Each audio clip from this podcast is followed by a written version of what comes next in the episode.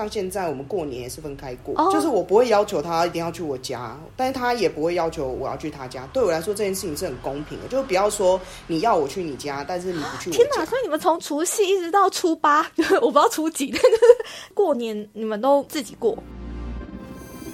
您好，欢迎来到偏执太太，我是 Pervia。今天邀请到的来宾，印度游是在凤凰卫视长达八年的印度特派记者。我自己追他的粉砖已经一段时间了啦。那这阵子邀请他来之后，才发现，呃，他结婚了，然后他和老婆在一起长达六年的时间。今天邀请他来，是希望可以聊聊一些跟感情经营相关的话题。嗨，印度游。Hello，大家好。哎、你之前在印度长达八年的时间，对不对？对，你在那八年的时间，那时候你老婆她还有去找你，但是因为她觉得你很凶，我那时候我稍微复习一下你们的故事。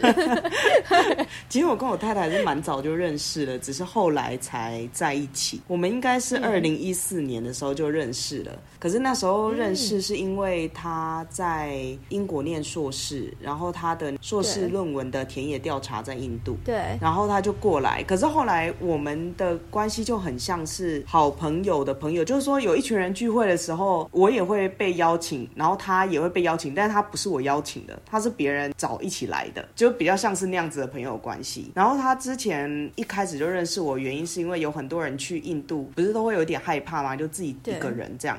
没然后他就透过我学弟知道我，所以他刚到印度的前七天是住在我家。嗯可是缘分这件事情很妙，因为他到的那一天刚好我要出差七天，嗯所以我是在机场把我家钥匙给他之后，我就去出差，然后他就去住在我家。Airbnb 的概念，对对对，那七天他住在我家的时候也都没有看到我啊。我出差回来之后，然后我打开门，他后来才跟我讲说，我开门那一瞬间，他觉得我很凶，然后我也不知道我有没有很凶，因为我就是出差回来啊，可能就是很累，然后可能没有什么表情之类的，他就觉得我很凶他，期待老板要煎个早餐啊，就是煎个蛋啊，准备早餐给他然后的。说好没跟他收钱就不错了，然后他就讲说哦他好凶的感觉，然后隔天立刻又搬走，所以我们才会后来是那种朋友的朋友的那种感觉。所以你们那段时间应该维持蛮久的吧？就是朋友的朋友，然后再加上一年应该见不到一两次吧？因为你们远距离啊、没有，就是他离开印度之后，我们就没有什么联系啊。他二零一四年到德里，其实也只住了半年，他就回去英国完成他的硕士学位，然后之后就到越南去工作。所以我们之间基本上是可以说毫无交集，耶，就真的没有什么互动的机会。这样子，从原本是朋友朋友到后来就是哦以前认识的人。有大家都应该很多这种朋友吧？对，后来是因为我就是在印度有念了一个硕士学位，然后印度都会有一些奇怪的规定嘛，就你不太懂它的逻辑是什么，但是他就有那个规定这样，然后他就要求说，如果你是外国人，你不要跟当地的人一起考试，而是要用外国人类似推甄的方法的话，嗯在印度人考试的那一段期间，你不可以在印度。等一下，我有这什么？我有这为什么？那你怎么知道这件事情是呃教授跟你讲的吗？就是学校里面的人跟我讲的，然后我想说，天哪，好莫名其妙哦！但是你知道，我才不要跟印度人一起考试耶，他们那么会考试。哦，对，真的真的，我当然要推很高甄啊，我才不要。嗯对啊，然后后来我那一段时间想说要找一个地方去，嗯然后我就找我的朋友，也刚好是我太太跟我的共同朋友。哦原本那时候是说要不要去泰国，我想要去清迈。清迈好玩，对我那朋友就说，可是我去过清迈，我不想要去。然后他想一想之后就嗯说，那不然要不要去越南？就是找我太太。然后我那时候想说，哦，是哦，对他在越南了，我还不知道。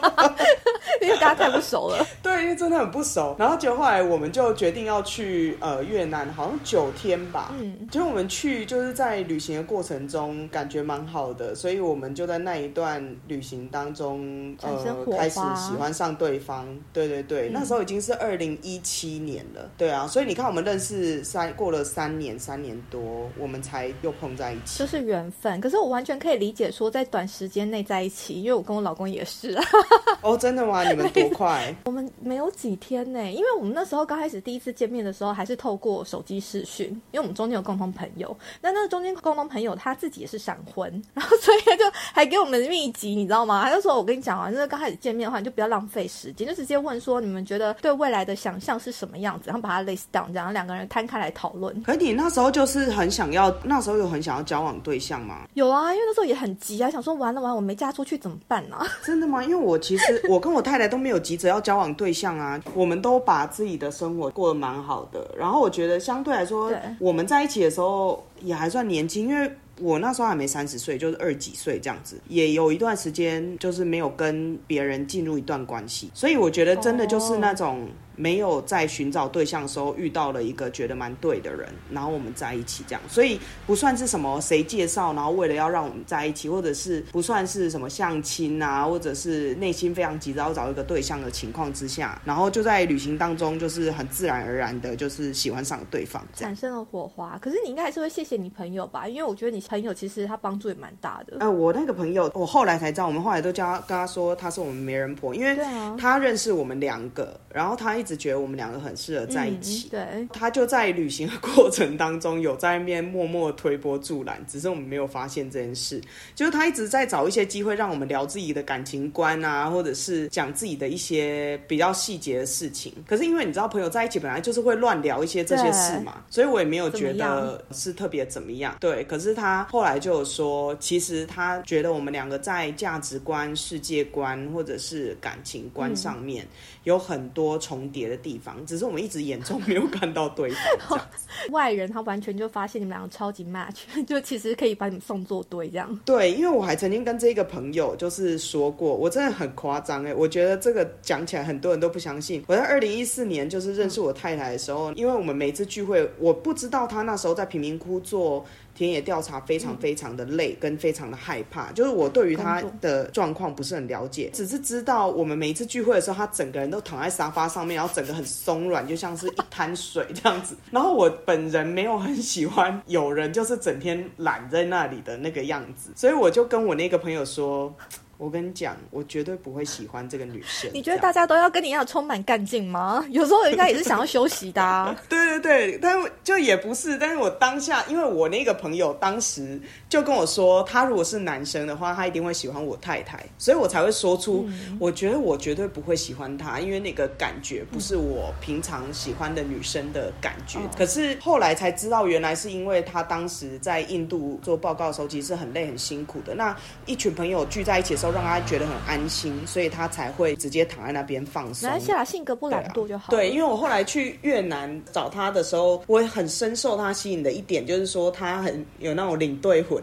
领队魂就非常可爱，就是哦，一直要帮大家带大家去什么地方，然后又不小心搞砸，然后搞砸又很可爱这样子，我就是觉觉得那个很有趣。那所以他在越南待多久？大概四年的时间，那也很久哎。对啊，然后后来我们结婚嘛，我们是二零一九年，就是台湾同婚过了之后之后两个月左右，我是六月十七号结婚的。结婚之后他就搬去印度跟我住一阵。哎，那你觉得同居前后有什么差异吗？我跟你说，我这个人呢，基本上。其实以前是一个不婚主义者，我跟你讲，我老公也是，真的。可所以，我后来结婚，而且那么早结婚，我三十岁以前就结婚，其实吓到了非常非常多我的朋友，因为我很多朋友到现在都还没有结婚呢。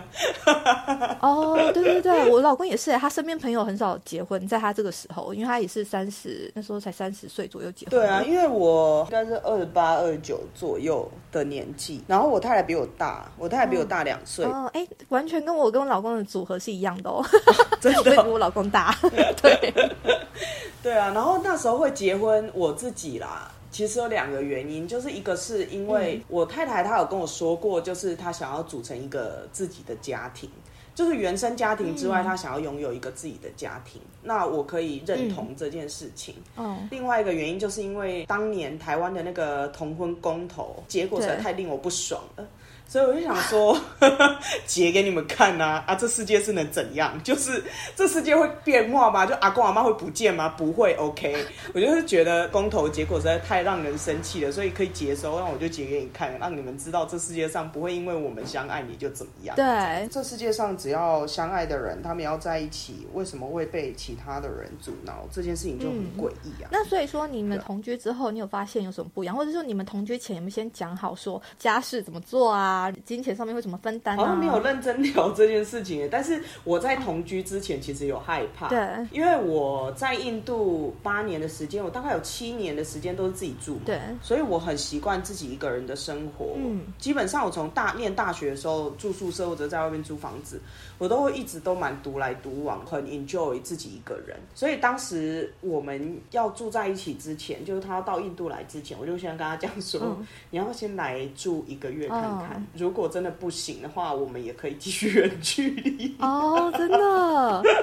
我跟我太太是我第一个近距离的恋爱。哦，所以你之前都远距离太神奇了吧？对，而且我我是一个很 enjoy 远距离的人你。很 enjoy，就是你当然会思念对方，然后你会想要跟对方在一起，然后一起有一些旅行啊，或者是待在一起，这是一定会的。但是远距离恋爱对我来说没有造成太大的困扰，因为嗯我有很多自己的事情要做。然后我之前还曾经就是远距离的对象跟我的时差非常的完美的十二个小时。哦，那你们怎么处理？你这个说完完美啊！因为我出过完我的一天之后，还可以跟他就是有相处的时间，我觉得很好。哦，可是不会觉得很感觉虚无缥缈吗？就是会不知道他到底这一整天在干嘛，还是说你们就是会聊这些？会啊，就是远距离，当然有远距离的恋爱的经营方式。可是我觉得，因为我自己本身的性格关系，我有很多时候都倾向和自己相处，或者是很多事情我都会自己想一想就结束了。就是他不太需要和另外一个人有太多的互动，就是我做决定啊什么之类，都是自己一个人好。那我觉得远距离来讲的话，这是一个算是必备的条件，因为如果没有办法常常跟自己督促的人，要远距离确实比较困难。那这是你的状态嘛？因为你的条件是 OK 的。那对方呢？就是对方也通常是这样的性格吗？嗯，我认识的对象不是啊，啊，不然怎么会分手？好好，原来原来 OK 好。呃，我跟我太太现在我们的婚姻里面还有一个很重要，就是我们很多时候可以有自己的空间。哦有时候朋友聚会可能他会自己去，我自己朋友聚会我会自己去，或者是我们有各自喜欢做的事情，我们都会自己去做，不会去勉强对方。然后在我们住的房子里面也会有可以自己独处的空间那。你们应该还是会有共同朋友吧？当然有啊，我们还是很相爱哦的，不要这样。我光想象这个画面，说他都自己去，嗯，OK。对，但是我有一些朋友有时候没有办法理解这件事情啊，因为我就是有一些朋友有时候跟我聚会啊，或者是他们知道我结婚，但是有些人真的还没有看过我太太，然后他们就想说我是不是失婚，假装自己有结婚。因为我也是到最近才可以理解这件事情，就觉得说好，其实有时候自己的朋友可能跟我老公痛不对嘛，那你就算了，就慢慢才能够适应这件事情。我觉得就是想要两个人去参加的，就两个人去参加；想要自己一个人去参加的，就自己一个人去参加。我觉得不一定什么事情都要黏在一起。嗯，找到一个平衡点吧。因为像我跟我太太好像也没有认真的去讨论过这件事情，但我们就自然而然的形成了一个模式，例如说，嗯钱要怎么分，嗯或者是家事谁要做，或者是去聚会的时候要不要带对方，其实我们都没有直接的去为他定下一个规则，可是就是很有默契的形成一个 balance。哎、这完全是天造之合哎！因为像我跟我老公会直接讲，在事情快要发生之前，或者是有时候也是发生中啦，然后可能觉得心里面不平和啊，然后就开始跟对方说一下讨论。我们也对会，但是因为我们可能也和一般的夫妻或妻妻或夫妇有些不一样的地方，就是基本上我们好像不会吵架。对，其实听到这件事，我也觉得蛮惊讶的。应该是说，你们两个都有一个共通的想法，觉得说，如果今天两个人好像要火快要起来，那就先让子弹飞一回这样子，然后之后再沟通，是这样概念吗？对，因为我们两个都不嗯喜欢吵架，这不喜欢吵架是我们的沟通方式，不代表我们不沟通。有些人可能用吵架的方式来沟通，这是有些人的方式嘛。有些人越吵越好，这是有可能的。可是我跟我太太的性格都是那种，我是偏理性啊，就是说我觉得有问题那就讲清楚，然后好好处理它。如果可以处理就处理，不能处理那要么就接受，要么不接受嘛。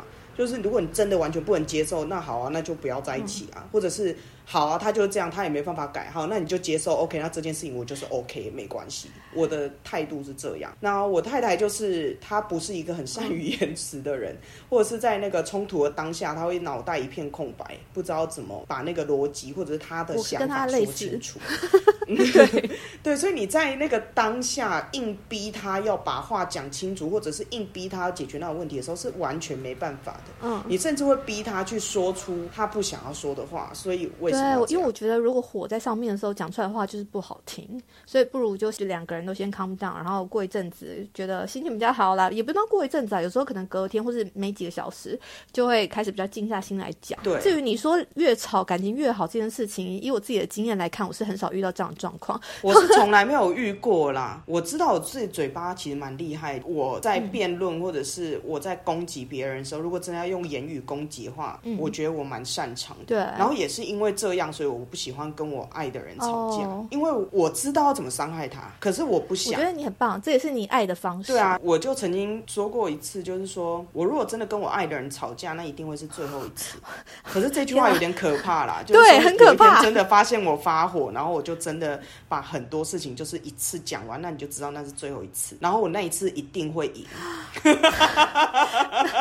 其实好胜心不需要用在这时候，你知道的，大家各退一步，海阔天空啊。对，所以没有必要的时候，我是不会去吵这个架的。哦，甚至连分手，我可能都会选择好，那就这样，就是依照我以前的分手的经验。你说你不太会去讲吗？讲原因什么的？不是，我不会去跟对方大吵，哦可能你会伤心啊，或者你想要跟他沟通啊，或者什么之类的，但我好像没有抓狂，然后对对方暴怒、怒吼什么之这类的行为。如果就我记忆中没有啦，如果我的那个前任有听到这一集，然后觉得我有的话，也是可以出来指 指正出来指正一下。但就我自己的印象中，我好像没有对他们这样。在分手之后，我们到目我到目前为止和我的前任或者我喜欢过的人，或者是喜欢过我的人。都是维持蛮好的关系那你，性情很稳定哎、我觉得也不算呢。呃，对啊，当然你对自己爱的人会比较温柔，我可能对朋友或者什么之类，有时候也没有那么温柔。对，但是或者是我的尖锐，或者是一些比较让人难受的方式，不是用这种狂吼啊、吵架的方式显示，因为冷暴力也、哦也是一种方法嘛。那我可能是相对于冷的，因为当有冲突发生或者快要发生，或者我有一点不高兴的时候，我的方式就是我会很安静，然后我会去做我自己的事情。但这可能会惹毛一些人啊，这会惹毛一些人，你知道？因为有些人就是，那你要跟我讲啊，你要跟我吵啊，什么？那我没有，我不只是不理那一件事情，我会去做一件我自己当下觉得很爽的事。就是我还真的忘了这件事，我就真的去，例如说捏陶啊，我就真的去看我的工作啊，我去看 email，我去写粉砖啊，还是什么，我就认真的去做我自己的事，然后觉得很开心。哦，好正面哦！我还以为你去 party 嘞，然后去酒店狂欢。不 不会不会，但是这件事情可能会让有些人会觉得说，哎，那这个不爽，或者是我们当下没有解决解决冲突，是对你一点都不影响的吗？对，但是我就是尽量不要让这件事情影响我。我觉得完全可以理解，因为有时候那个当下反而是找不到解决方案的，那不如就是先让事情过了，然后思考过后再再来去做一个回复，对，或者是对双方都好。我当下都能够立刻判断这件事情有没有要让我离婚啊。如果他没有要让我离婚，那我到底为什么？我要我我回来还是要跟这个人相处？那我到底要吵这件事情干嘛？就今天我如果要吵，那就是我已经没办法接受这件事情，那我就是要离婚了嘛。那就来啊来吵这样，然后就再此生不用再相见，那 OK 啊？那当然就给他吵爆啊。可是如果你在那边吵爆，然后他回来还要在那边对不起，然后还要在那边收拾残局，那很麻烦呢、就是一个相对理性的方式去处理啦。那我想要请问你说，你当初决定结婚的时候啊，你的双方的爸爸妈妈的反应是什么？我这个人可能是我的优点，是我的缺点，就是我对于别人对我的看法。但你有时候还是会在意别人怎么评论你或者什么之类。但是当我决定一件事情的时候，嗯，然后我自己可以接受了，我没有很 care 别人怎么看。所以我结婚这件事情也是这样。我对我爸妈基本上就是告知，我就说哦，我有一个交往的女朋友，我要跟她结婚，他就这样。然后这是我第一次介绍我的女朋友给我爸妈认识。因为我有曾经我有朋友，他是高中的时候日记被偷看，被偷看的当下，他就直接被赏巴掌哎。对，我觉得我爸妈没有那么粗暴，就是我妈后来有跟我承认说，她有偷看我记录我的初恋的哦笔记本。其实我当下有点想要跟她翻脸，但是我后来又想说，算了啦，反正她就是妈妈，她偷看了，她偷看她也没有怎样，他就自己在内心纠结啊，算了算了，我没有去追究这件事情。虽然我内心里面是觉得这件这个行为是 不行的，因为我现在身为妈妈，就是我想听一下孩子们，你们是什么想法呢？为什么要偷看别人的东西？有时候就不然后小心翻到啊，哎，你就摆在那边。没有那么不小心，我那本日记是有放在别的地方的，哦但我后来没有去纠结这件事情，我也没有去指责他这件事情，因为对我来说也就这样啊，啊，不然要怎样？就是我也没有当下跟我妈切割亲子关系，所以我觉得没必要吵那个架，就是 whatever。Anyway，他其实蛮早之前就已经自己透过偷看日记这件事情知道我是女同志，但他没有要去面对这件事。他哦之前还有问过我爸，然后就说你女儿如果是同志怎么办？然后我爸就很好笑，我爸说。啊，啊，我是能怎样？然后呢，他问我，他问我弟说，那你姐如果是同志怎么办？然后我弟又说，姐本来就是同志。说得好，你弟救了你。我觉得我们家就是那种，反正有一个他奈何不了的女儿，可能我这样对他们也有一点无情啊，因为我知道他们也是历经了一段自己要去接受这件事情的过程，对，所以可能我对他们比较残忍，比较无情，但是相对来说，我就比较好过一点，我自己比较好过，因为我就是这样，我自己接受了这样我自己，因为有些人在性别认同上面其实花非常久的时间才能够真正接受自己，那我在这一个过程当中，其实本来就比一般人来的更顺利或者更快，因为我就是高一的时候发现我喜欢一个女生，然后到高二我就真的厘清说，哎，我好像真的喜欢她，然后我就接受，对我就喜欢女生，就这样。我还有朋友是幼稚园就发现，他说他在从幼稚园就会偷看老师内裤了，所以他就知道他喜欢女生。我觉得偷看老师内裤有点过分，但但是我就是我对自己的接受度很高，就是我啊，我就是这样，那我 OK。虽然我没有觉得我一辈子可能只喜欢女生，啊，因为可能是我没有遇到我喜欢的男生，我在自我认同上面，我觉得我是女生，我没有觉得我是男生，或者是我要变成男生，就是这个是我自己的性别光谱这样，所以我就很快的就好，那我就女生，我还没有去看什么同志的书啊，什么一堆小说或者什么，我都没有看诶。我就就觉得 OK，那我就喜欢女生，我就喜欢这个女生，然后我对女生特别有感觉。女生的美对我来说是好美、好主观的冲击，我为这件事情心动，然后为这件事情觉得可能心跳加快或什么。然后我发现男生的帅，或者是男生的值得欣赏的优点，对我来说都很客观。就这件事情与我无关，但是我可以客观的知道，对他就是在这个世界上面帅的人，或者是他是一个好的男生。这对我来说是很客观的，但是女生的美跟女生对我能够带来的感受。对我来说是很主观的，是我身上能够有感觉的。那我自己知道这件事情，我就接受。好，因为这是你的部分。但是你平常的话，因为我觉得你算是比较知道自己要什么的小孩嘛。那因为你知道，我跟我小孩相处的时候，其实我也发现说，他算是自己知道他自己要什么。可是他有一个状态是，像你如果问他说学校发生了什么事啊，或者生活有什么事情、什么想法啊，我觉得生活上他还好，可是学校发生了什么事，他不太会讲。哎，对。然后我也一直是有一点像这样子的小孩，所以我妈以前曾经有就是鼓励我们要讲这件事情。可是我们家的教育又相对来说是小孩要独立的，就是很多事情你要自己去解决的。所以我一直以来都是这样个性。但因为还好，我们家有三个哦，等于说你的其他兄弟姐妹会帮你 cover。你知道三个小孩都各讲一点，就讲蛮多的啊，所以。可能就还好这样子，我觉得每一个小孩都有他自己的性格，就是你没办法逼迫他要不要讲，但你可以引导他去诉说一些事情或什么之类的。可是人本来性格就是这样子，有些小孩就是非常爱分享这些事情，但是有些人就是这些事情他自己在心里面想清楚就可以了，你也不必要要求他一定要分享，因为他不需要寻求任何意见，或者是他不认为这件事情他。想说或说得出来，这样对我这人很顺其自然。可是我很好奇，因为如果你在外面的话，你又有办法可以侃侃而谈吗？所以。这不是一个落差吗？就跟在家里的形象落差也不会，因为我也会跟我爸妈聊天啊什么之类。只是我这人就是我就不是那种很会撒娇啊，或者是哦很多事情要别人帮忙，所以才能够想出一个答案，或者才能把这件事情做成。对，所以是比较偏向这样，就是说聊天没有问题啊。但是例如说我今天要不要跟女生结婚，我不会去问别人的意见诶，我任何人意见都不会问，除了要跟我结婚那个人，就是他至少要答应嘛，要签名，就是就是说哦，我太太要跟我。结婚，如果他不跟我结婚，也没办法结婚嘛。那这个人我一定会问啊，其他人我不需要问啊。那那所以那时候太太要跟你结婚的时候，他爸妈有什么反应吗？没有，他历经比我痛苦的一些过程，原因是因为他就很 care 他爸妈有没有接受。对，那他的爸妈一开始确实有一些，我觉得有点过激反应，这样子就是嗯，甚至在很初期啊，后来现在都没有什么问题啦。我觉得就是一开始没办法接受，加上我太太是相对来说比较被视为一。般女生的那个样子，可以想象，所以我很容易透过视觉就知道我有可能是女同志。可是呢，她就是大家觉得一般的女生，然后就后来她妈妈突然间知道她是个女同志，就很 shock，甚至会说出什么要带她去看医生之类的很惊悚的话。但没有真的带她去看医生啊，就是一开始刚接受到这个资讯，然后有一点没办法接受的时候，有一些过激反应。有大哭吗？在她面前？不知道，因为后来我是让这这件事情他自己去处理耶，因为我他也跟我讲说他 prefer 自己去处理，因为这件事情外人没办法介入，这人也是觉得哇我很赞啊，你要处理就得给你去处理就好了，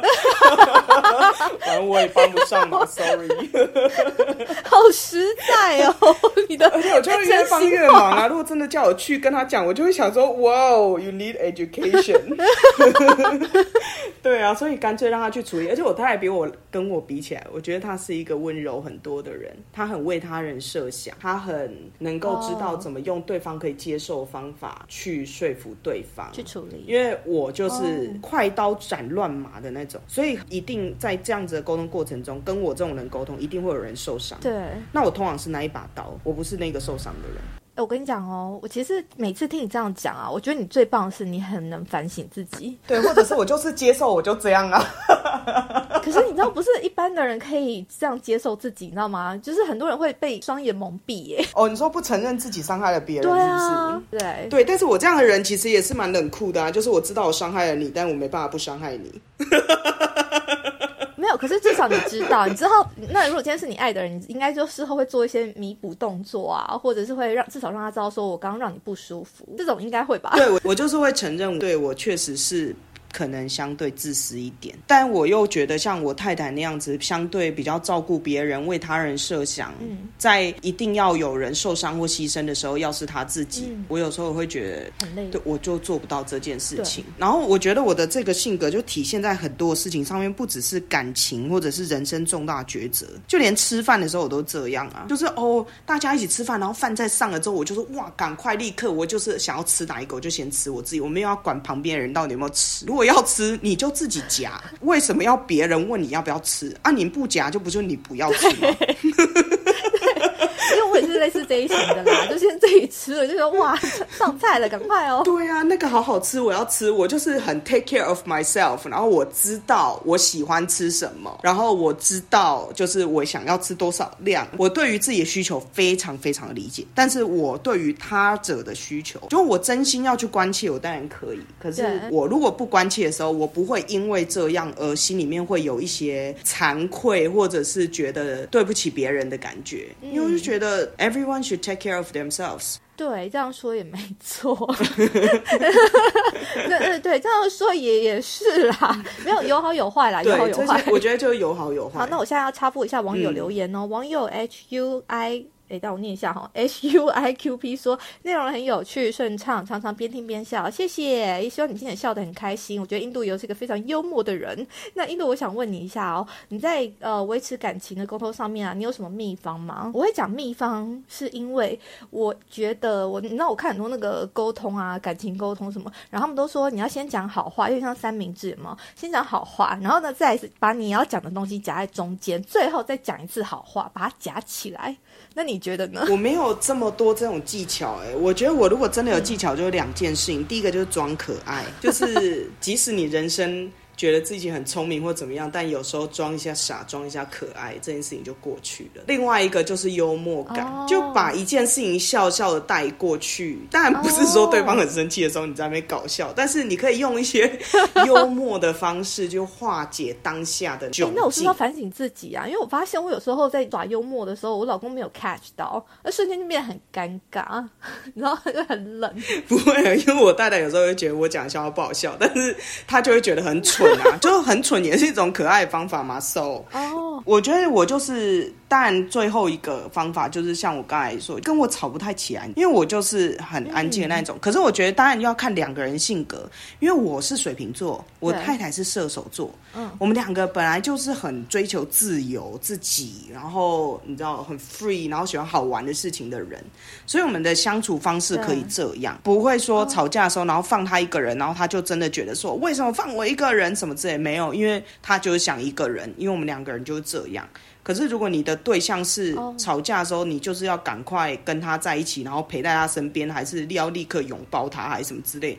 那你大概用他的方式去处理这件事啊。哦哦，这一段还蛮温暖的，我还以为你就是说你就先把它晾一边，然后 等到自己心情好的时候再去处理。呃，也是这样，可是刚好这是我们两个人都觉得好的方式，因为我太太之前曾经遇过的对象是当下逼他立刻要解决跟沟通这件事情，对他来说那是很暴力的，很不舒服，然后他很恐惧的。对，至少我没有让我太太出现过她觉得很恐惧的情境感。觉那会不会是对方的啊父母在成长过程中，哎、现在有点像那个感情咨商师，然后他们都会说，这会不会是你的从小的成长背景啊，然后你爸妈怎么相处啊，然后导致你现在的感觉会觉得对这件事情很恐惧？你说我吗？还是我太太？哦，你太太遇到的对象、啊，哎、他那个对象我真的不知道啊，我就是你知道啊，no much idea，因为跟他交往又不是我。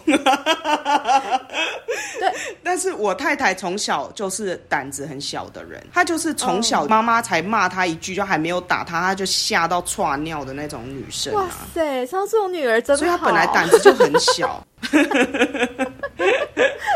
对，那我就是从小到大，我爸边打我，我就是很倔强，然后一直反抗的那种小孩，所以就是天生的性格吧。可是我必须说啊，因为那时候我去做情感智商这件事情，就是婚姻情感智商。然后呢，他那时候就讲一讲，聊一聊，我就会发现说，哎，真的会有那个影子在。就是所谓的影子，是说我个性上某部分有点偏向我爸这样，就是呃，有时候对方太过热情，然后我就会呈现一个完全冷处理。那 因为我爸就是完全冷处理我妈，哦 所以我对对对，所以我有时候在看的时候，我就觉得，哎呀，我好像他们的影子哦。就其实我也做了这样子的事。我觉得有可能。然后，例如说，我爸、我跟我妈很爱讲话，他们只要不讲话的时候就是吵架，就是他们。我现在有时候回家，我回家观察我爸妈的时候，我觉得他们好厉害哦，结婚这么久，每一天回家都可以跟对方讲一些废话，真的很厉害。太难了吧我现在还在想说，我要怎么多一点话题跟我老公聊、哎，我们还去找你知道网络上那种大概二十还是一百题那一些哲思问题，我们每天在问对方说，你觉得生命的意义是什么？天哪，你这样很逼人呢。我跟你讲是他走的啦，但是我太太有时候会觉得我太吵，就是可能我就是习惯会讲一些话，或者是跟他分享一些事情，但有时候他觉得很吵，或者是我有时候讲过也忘记，我就再讲一次，他就觉得很烦，对，然后他就觉得需要自己的空间，然后我就想说，OK fine，外面的人都需要付钱，我才会去讲话，然后你就在那边觉得我吵，那你这就是做网红的料，你知道吗？又不管其他人到底在说什么，那些酸民说什么你都无所谓，反正你就是不会 care，然后你又可以同样的事情，然后一直在讲，你就是非常适合。对，而且就是有个好处啊，就我太太不听我讲也没关系，反正有别人要听我讲。对，就是好家在，你有找到你自己的舞台，恭喜你！真的，对，对我太太来讲，我就是很会说话，然后有时候又太爱说话的人，然后她有时候会觉得很吵。你有稍微算一下，说什么样的频率她会觉得 OK 吗？因为相相处到最后会有一个磨合的，就是磨合好的状态吧。啊，我知道，我知道，我这个人就这样啊，就是我讲讲讲讲，然后他就说，他就是看起来好像没有想听，或者是觉得不耐烦，我就哦，那就不要讲。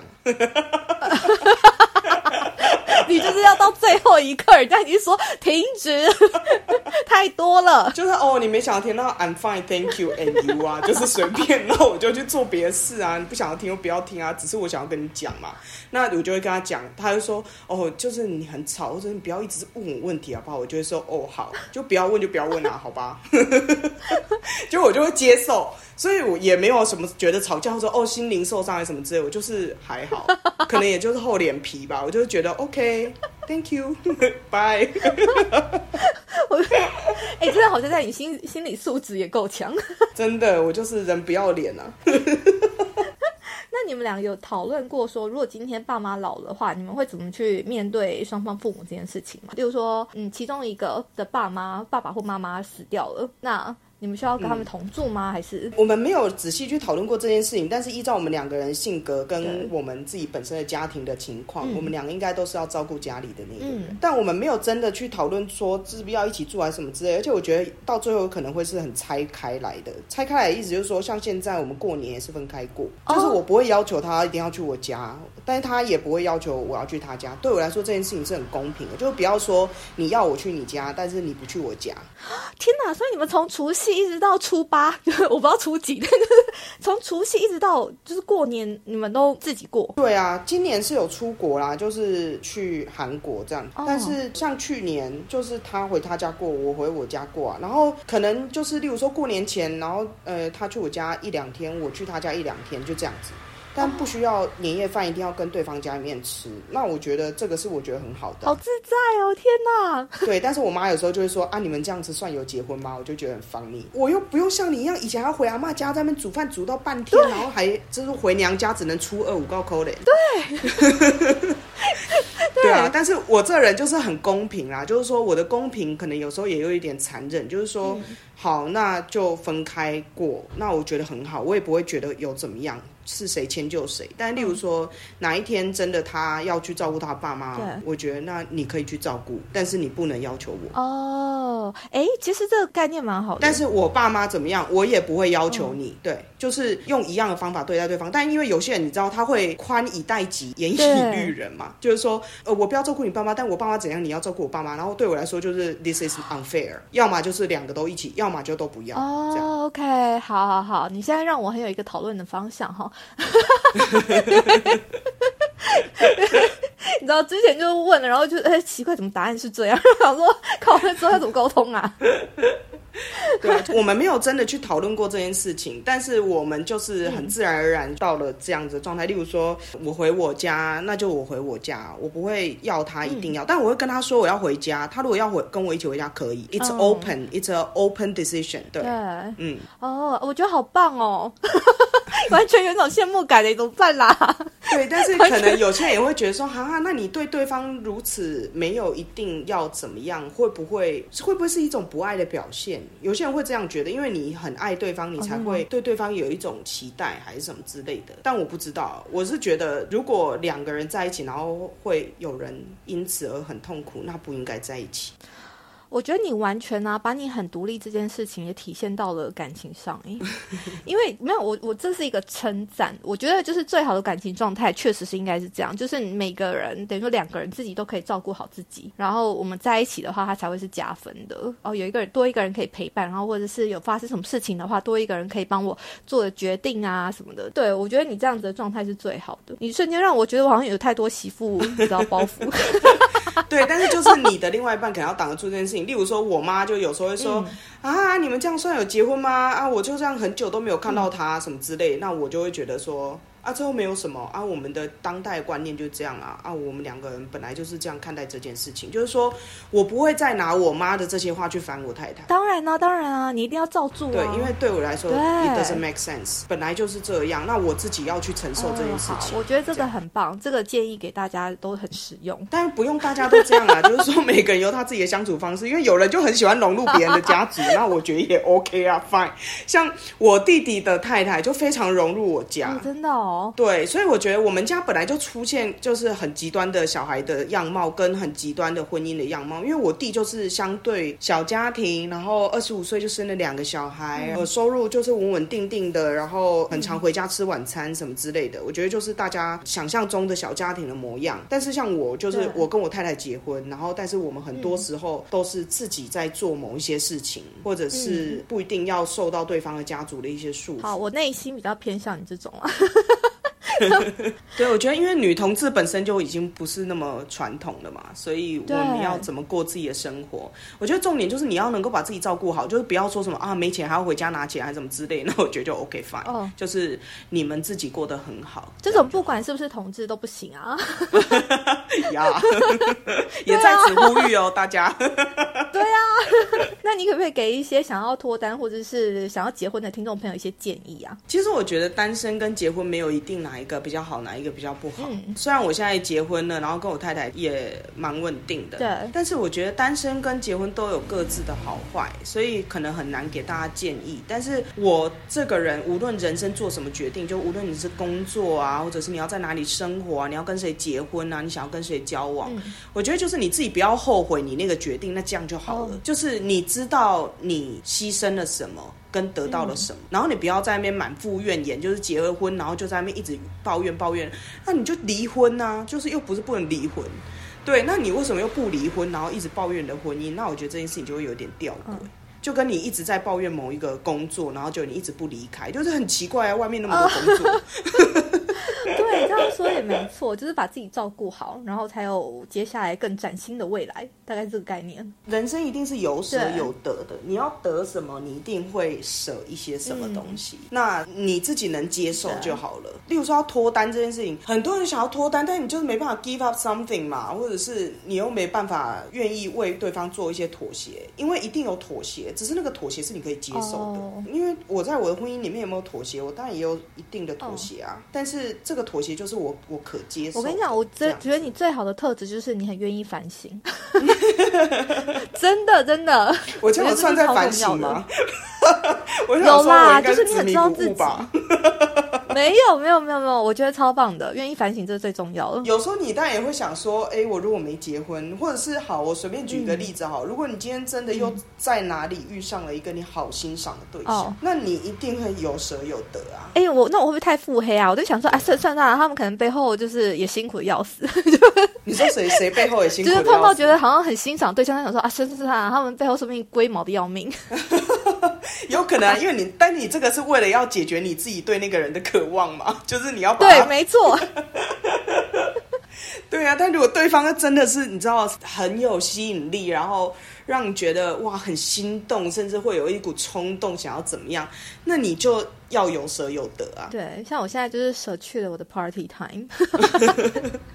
因为我本来就不是一个 party animal，我虽然在外面就是可可以跟大家交朋友啊、侃侃而谈啊之类的，但是我测出来我的人格特质其实是一个 introvert，、我是一个内向者。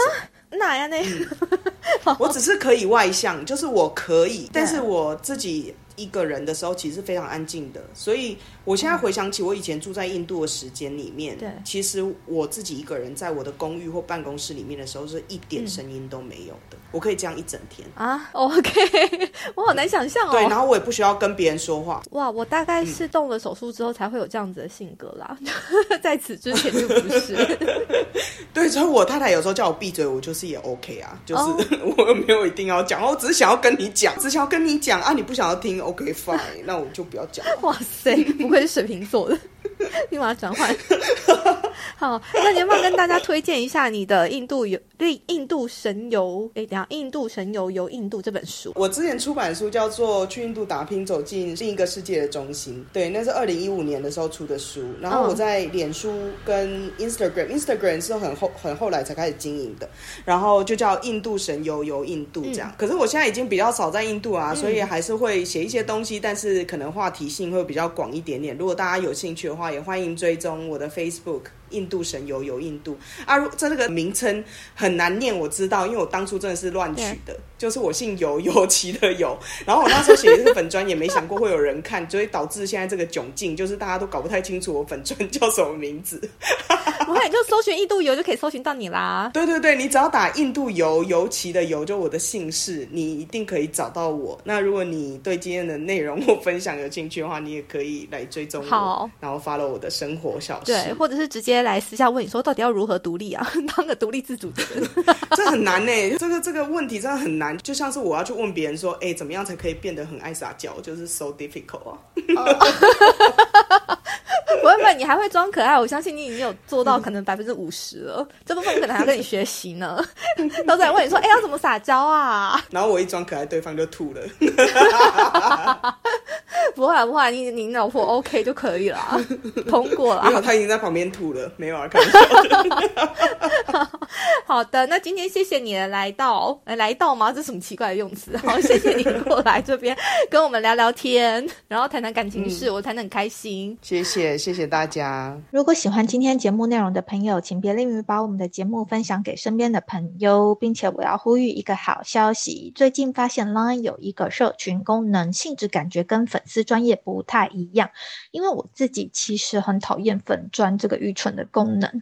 总之，这个开放的社群跟听众的互动性比较高，于是我打算决定利用这个 Line 社群，让大家一起参与这个节目的狗戏三，例如说投票表决标题要下哪一个，还有要问接下来受访者哪一些问题呢？啊，有兴趣的大家可以直接在 Line 上面搜寻“偏执台台 Podcast”。偏执台台这个节目主要是邀请来自四面八方的海外人士聊聊移居生活或者分享留学经验。如果有想要知道更多这方面资讯的，就请直接加入这个社群吧。有机会邀请到看你想要问哪个国家资讯的来宾，我就会像是一个媒媒婆一样，帮你完成你想要了解的问题。然后，因为进入偏执台台这个 Line 社群需要等我的同意才能正式进入。那有时候我人在教课，平均每天看 Line 的次数就大概一两次而已。就请大家在送出邀请之后，有耐心的等我同意你加入哦。